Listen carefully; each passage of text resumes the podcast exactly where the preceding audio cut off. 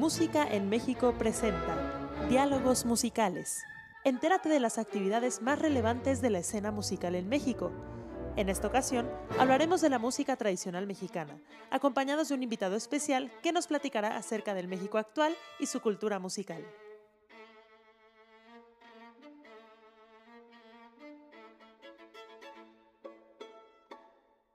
Queridísimos radioescuchas de música en México, estamos en esta nueva temporada de podcast, una nueva manera de ponernos en contacto con ustedes, de generar un diálogo musical con ustedes y con también invitados de lujo. Quisimos aprovechar para iniciar esta temporada al mes patrio para hablar de nuestra música tradicional mexicana. Y esta vez tenemos como invitado a un gran conocedor de la música tradicional mexicana, él es Gustavo Calzada, intérprete, compositor, arreglista y productor enfocado a la música tradicional mexicana.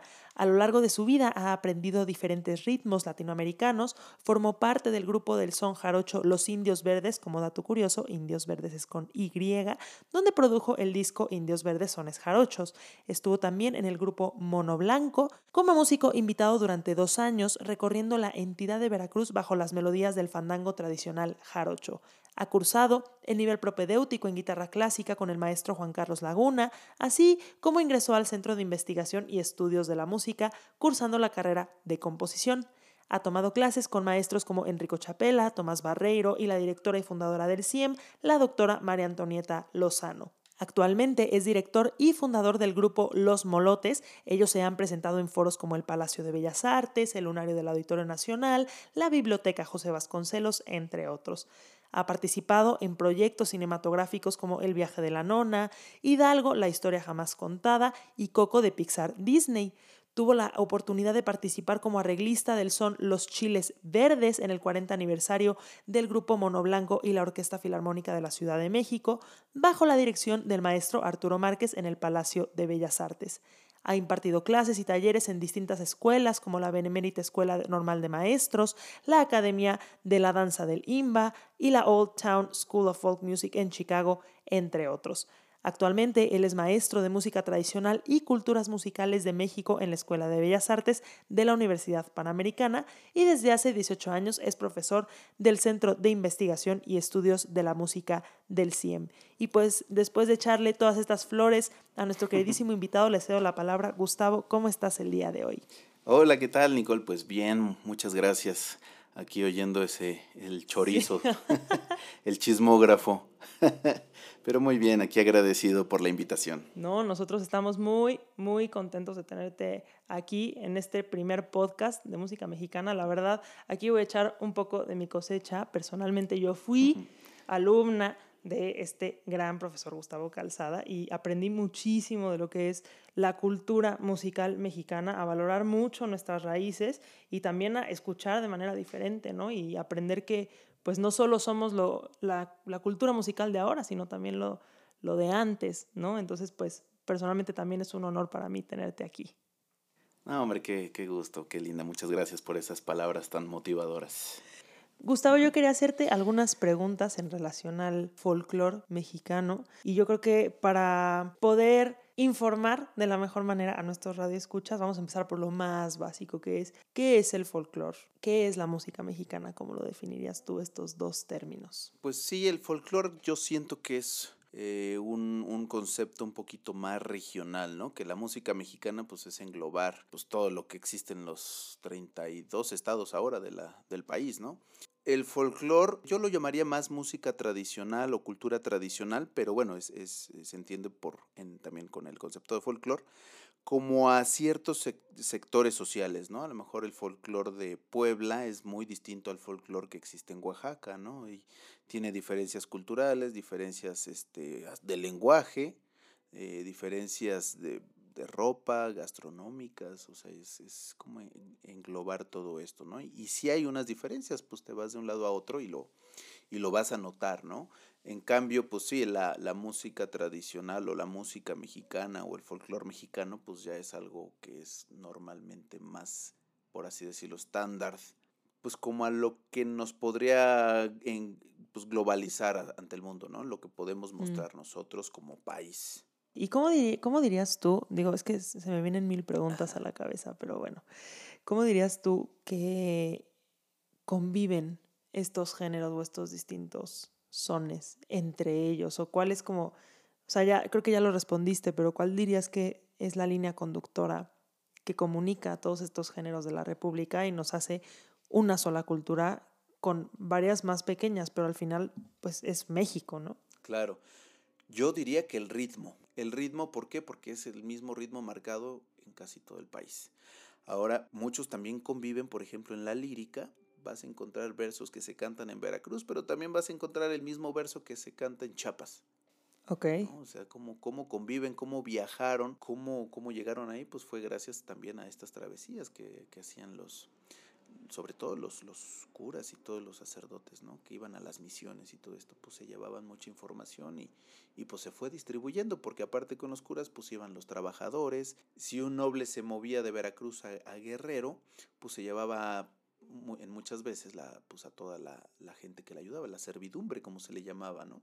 Entonces, pues esta servidumbre traía toda esta cultura, todo este bagaje cultural y pues también lo fueron distribuyendo. Entonces, pues sí hay muchas similitudes. Quizá a lo mejor los timbres, los timbres eh, de algunos instrumentos, la jarana, la jarana jarocha, pues también existe, pero se llama jarana huasteca, aunque se afina un poco distinto, pero pues tiene más o menos la misma funcionalidad y un timbre parecido. Entonces sí, conviven muchas cosas. Es, es difícil como decir un punto en especial, pero yo lo definiría como el ritmo. Ok, ok. Y ya para, para cerrar un poco lo que es, pues estamos hablando un poco del origen, ¿no? De, de todas estas, bueno, de toda, de toda esta música. ¿Cuáles serían los principales géneros folclóricos de México? Pues es que solo hay uno muy que abarca todo el país y es el son. El son es el género de México, digo, hay otro tipo de música, por ejemplo, pues con los rarámuris hay tipos de danza, tipos de música para rituales, pero pues nada más es ahí, como muy chica la región, ¿no? Pues como que nada más si vas a, a Chihuahua también te vas a encontrar la música tarahumara, pero pues nada más es ahí. Pero el son no, el son lo vas a encontrar en, mira, por lo menos del son huasteco está, existe en siete estados y es un solo género, el son huasteco, ¿no? El son jarocho se toca sí. en Veracruz y en el sur de Tabasco, ya tienes nueve. El son de Guerrero se toca en Guerrero, en la Costa Chica, y también pegado Oaxaca, eh, que son el son de la Costa Grande. Entonces comparten, ya tienes ahí once. Entonces imagínate, si nos vamos a Chiapas, eh, claro. eh, Tabasco también tiene su música, el son de Michoacán, el son jalisciense, o sea, pues sí, yo, yo diría que el son, el son así, de cualquier estado, okay. es el género que, que más prevalece y que nos identifica. El mariachi mismo es un son. Claro, sí, decías que antes era son jalisciense, ¿no? Son jalisciense, sí. De hecho, le llaman todavía los, los mismos que tocan mariachi, el mariachi antiguo. ¿Y cómo se dio esta evolución? Esto se me ocurre ahora mismo, pero eh, ¿cómo ocurre esta evolución de el son jalisciense al, al mariachi de ahora que conocemos y que lo puedes ver en Los Ángeles y en Madrid y en todos lados? Exacto. Pues mira, no hay un, una algo que te diga que así fue, pero si vamos atrás en el bagaje histórico, por ahí de después de las guerras de reforma llega el porfiriato y Porfirio Díaz le entró este gusto del refinamiento cultural, ¿no? Que, que pues trajo muchas cosas de Europa y sobre todo de Francia. ¿no? Por ejemplo, ahí tienes el Palacio de Bellas Artes, todos los monumentos que surgieron durante el porfiriato, pues tienen una tendencia afrancesada pues muy grande, ¿no? Muy importante. Y pues con, con esta, esta transición pues también llegaron instrumentos como los metales las trompetas, las tubas y todo eso, pues que también se dio más o menos durante el romanticismo europeo. Llegaron a, México, se comenzaron a usar y bueno, ya sucedió la revolución, el porfiriato, pero después de esto culturalmente eh, comienza una de las etapas importantes en otro arte, que fue el cine, el cine clásico, el cine de oro mexicano, donde ¿qué se, qué se quería? Pues como dar a conocer el modo de vida de la gente y, y, date cuenta que la mayor parte de, los, de las primeras películas eran pues en las rancherías, pues salían uh -huh. los rancheros, los hacendados y todo esto, entonces pues el mariachi fue surgiendo como para también que la gente que no conocía la cultura viera que que no solo, ah, bueno, teníamos este estereotipo gringo en el que nos identificaban como un una personaje de, de, manta, con un sombrero agachado y recargado en un opal. ¿no? Entonces fue como también esa contra. A ver, no, no somos así, claro. no todo México tiene nopales para empezar, no en todo México se usa el mismo sombrero, entonces pues bueno, fue como para también darle este, este aire de frescura, por así decirlo, a, a, cómo se nos veía fuera de México. Y desde ahí comenzó el mariachi, el traje este elegante con bordados de plata, con bordados de oro, sombreros de ala ancha, paliacate, botas. Pues bueno, una, no era ropa que los indígenas y la gente tradicional pudiera comprar porque era muy caro, ¿no? Pero bueno, si se podía pasar al cine y la gente veía eso que no fuera en nuestro país, pues, ah, mira, también hay esto en, en, México. Y ya de ahí pues surgió como este nuevo género del mariachi, surgieron cantantes, la mayoría de los cantantes del, del son tienen un timbre muy nasal, toda la, el, el, el resonador que utilizan pues es aquí arribita, ¿para qué? Pues tú si, si eres cantante sabrás que a veces aplicar esa técnica para esta música que es gritada, pues te ayuda a empujarle, a darle hacia los agudos, como, como le dicen tradicional, ¿no? Okay. pues se canta, es muy nasal. Sí. Con la llegada de estos actores, pues se comenzó a contratar gente, pues, que cantaba ópera, pues ahí tienes a Jorge Negrete. ¿no? que era el mariachi de México, Okay. el charro de México.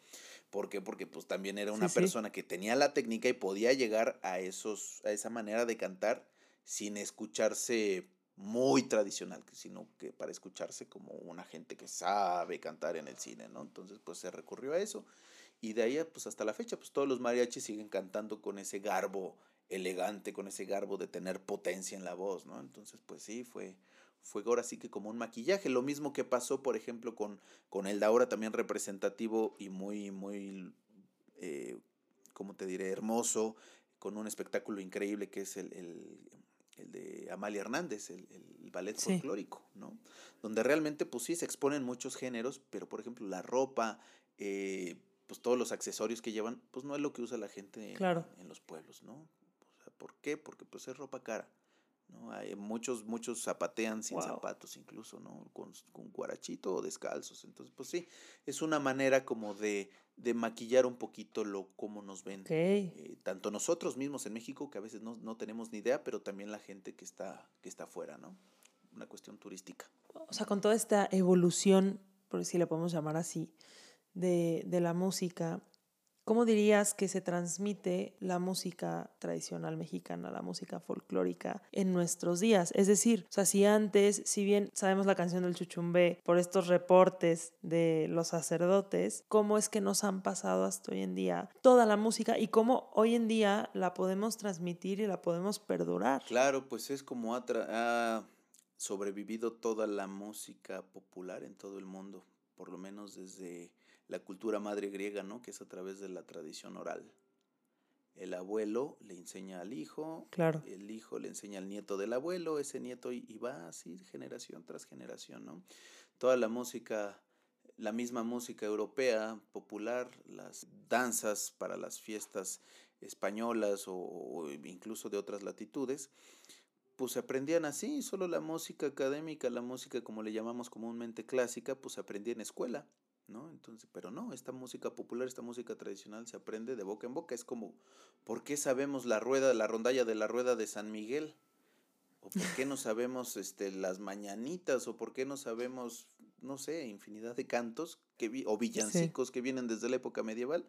Pues porque se iba Sí. transmitiendo de boca en boca, ¿no? Y eso es lo que ha perdurado y que gracias a eso y que se sigue enseñando de esta manera, este, pues dura, dura afortunadamente. Claro.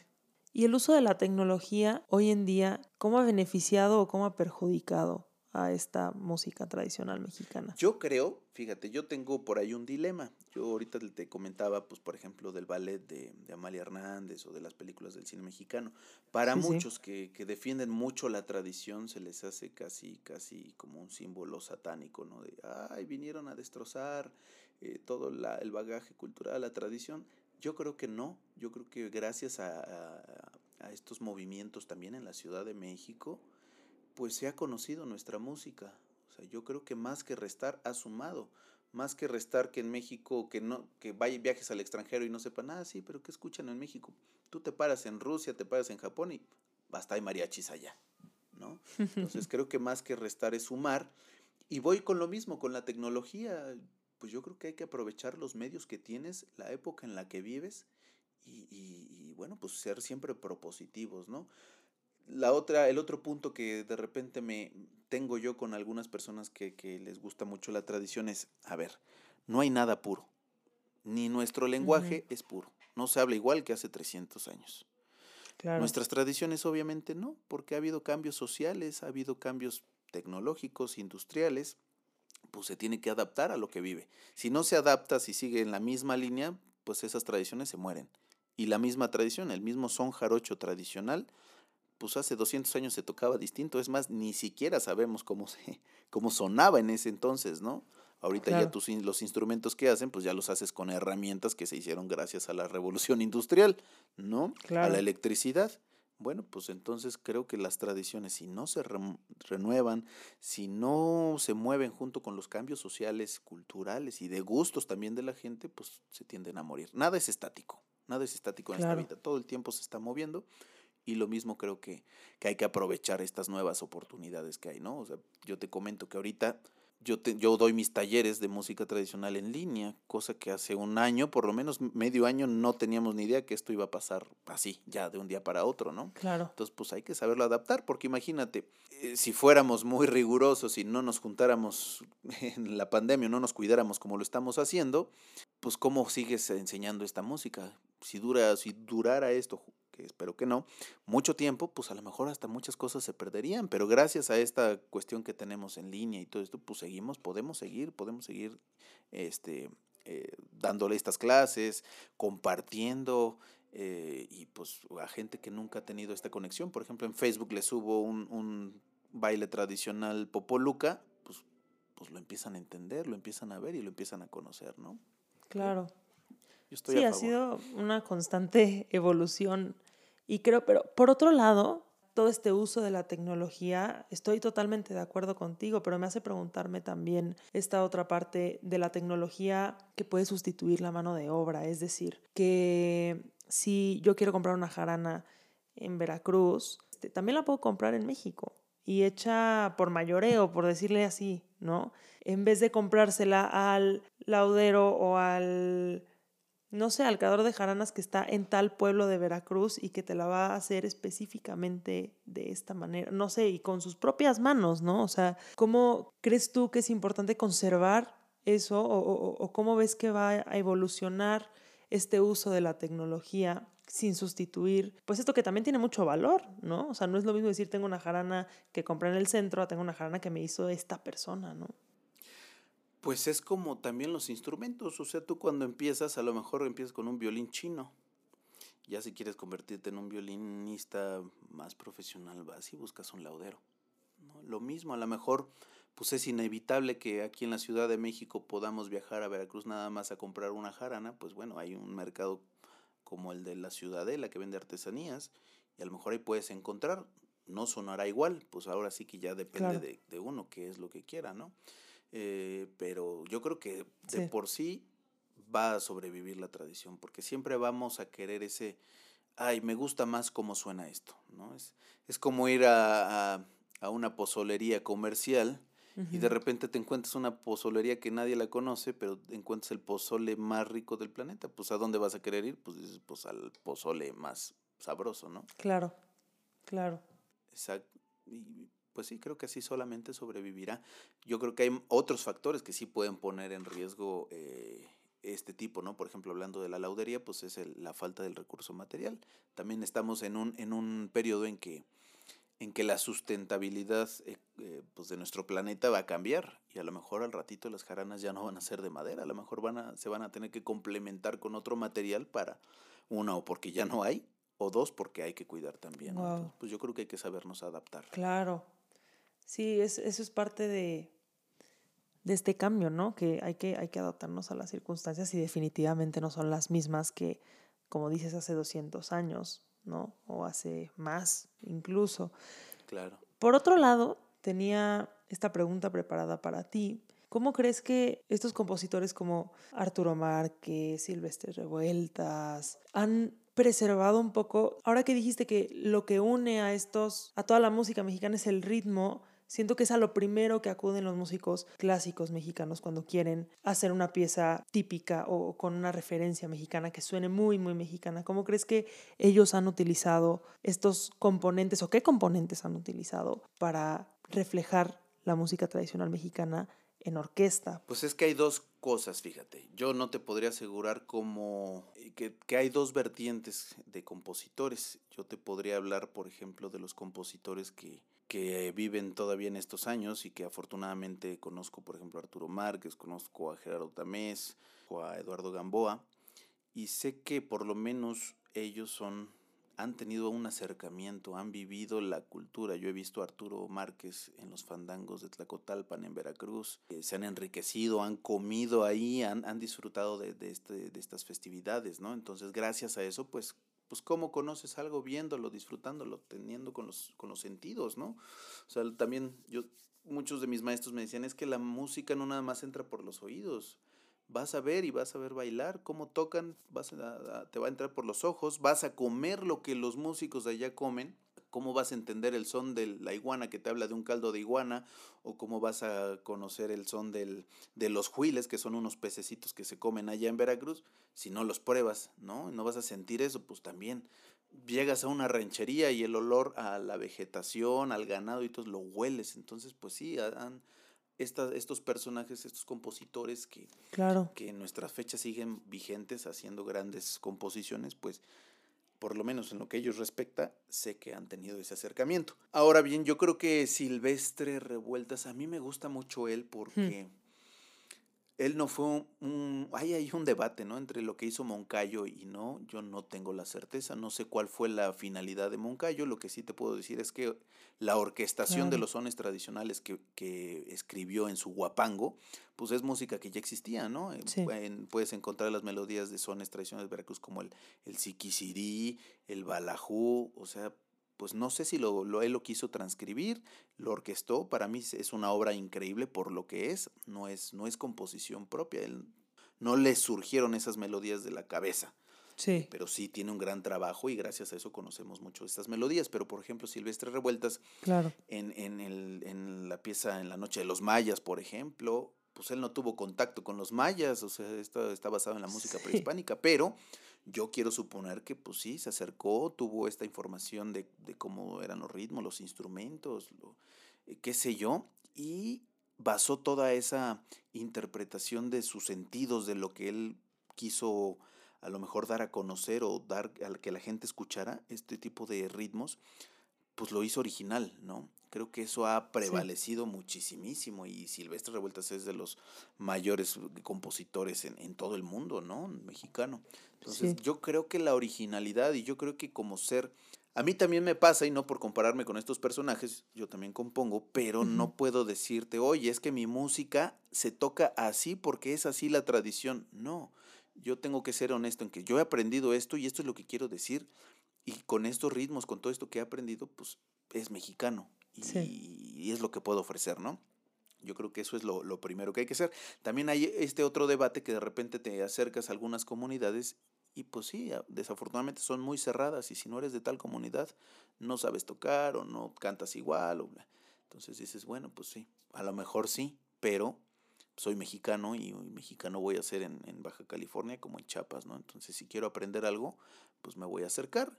O imagínate compositores también de, de, de escuela que quisieran hacer, por ejemplo, este Eugenio Toussaint, que tiene algunas obras para orquesta sinfónica, muy tirándole a, estas primeras eh, composiciones medio de Gershuanas, de Gershwin, este, pues imagínate que si nos cerramos, ¿no? A decir, ah, pues es que tú eres mexicano, no naciste, pues no sé, en Boston, no naciste, no naciste, no estás en Chicago, ahí en los bares, como para entender, pues ¿por qué no? La música es universal, ¿no? Entonces creo que sí es, el acercamiento es lo básico, conocer y saber.